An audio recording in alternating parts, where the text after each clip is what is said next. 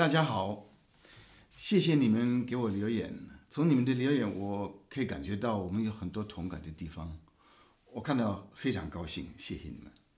你们希希望我跟你们弹的曲子，我会尽量做到。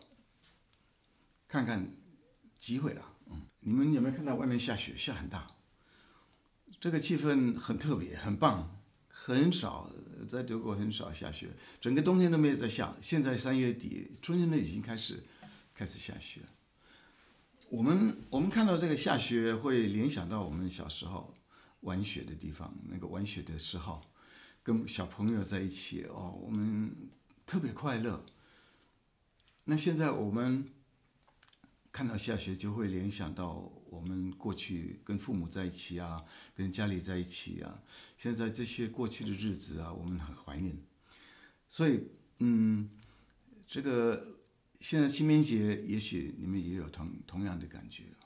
钢琴是一个很好的生活伙伴，因为它，嗯，可以好像归纳很多这种生活的感受、生活的感情。尤其舒伯特这个这个作家，这个作者，他写的曲子有的你好像在看长篇小说一样，很多生活感受。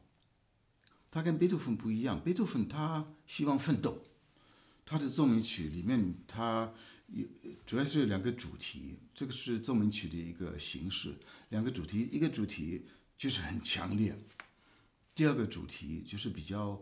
比较女性，比较比较柔和，比较甜，但是舒舒伯写的跟贝多芬完全不一样，可能是因为贝多芬已经过世了，他写这个时候贝多芬已经过世一年了，舒伯也也快没命了，所以他剩下几个月的生活，写很多非常伟大的曲子，他可能会觉得说，哦，这个贝多芬这个很大的这个偶像。已经不在这个世界上，没有在观察了我，那我可以比较自由的、比较自在的自己写自己喜欢的。所以我弹他的十一号奏鸣曲，弹的前面一小段，让你们感觉到这个自由的这种气氛，有点那种不奋斗，好像有点认命的那种感觉。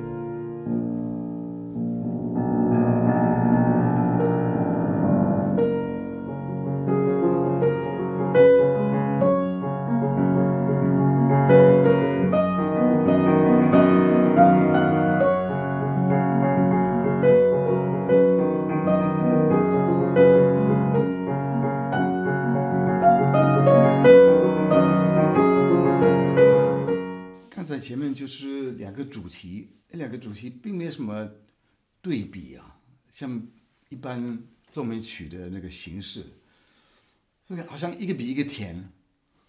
你们好像我们一起走在一个公园里面，慢慢的走，慢慢的享受那种感觉啊。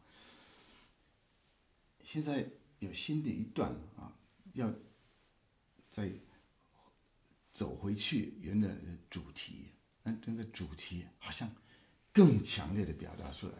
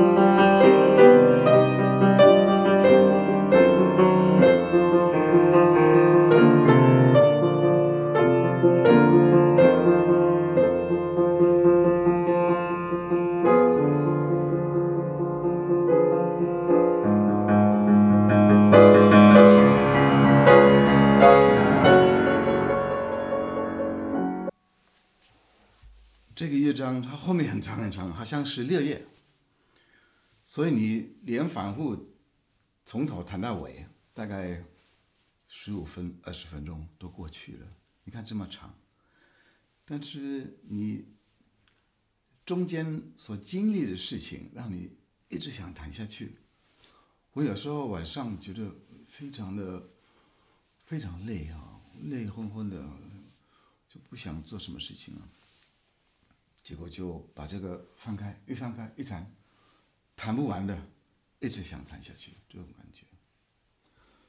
舒伯特还有一个特色，这个大家要知道，他写的曲子好像没有没有人给他改，也没有一个出版社，也没有这个在他一生当中也没有出版这个东西，到很晚后来才有人发生兴趣，把它出版，把它藏在这个。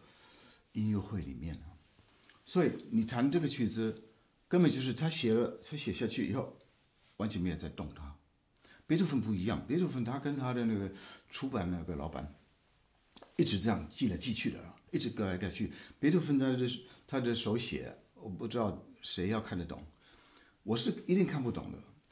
那可能是那个出版的人他也看不太懂，所以他写了很多错音。贝多芬就气死了，然后所以这个东西就就寄来寄去，传来传去的，到最后才把它出版出来。舒伯特完全完全不是这样，所以你可以发现到他在他在他的音乐里面，他很多注呃注解就不太清楚，有时候连他的那个就是音那个音量啊，那个力度都没有写得很清楚，有时候也不不合乎逻辑啊，所以。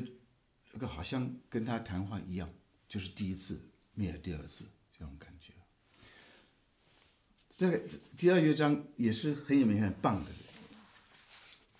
但是这个太长了，就是因为他的曲子写太长了，所以我今天介绍到这里，谢谢大家收看。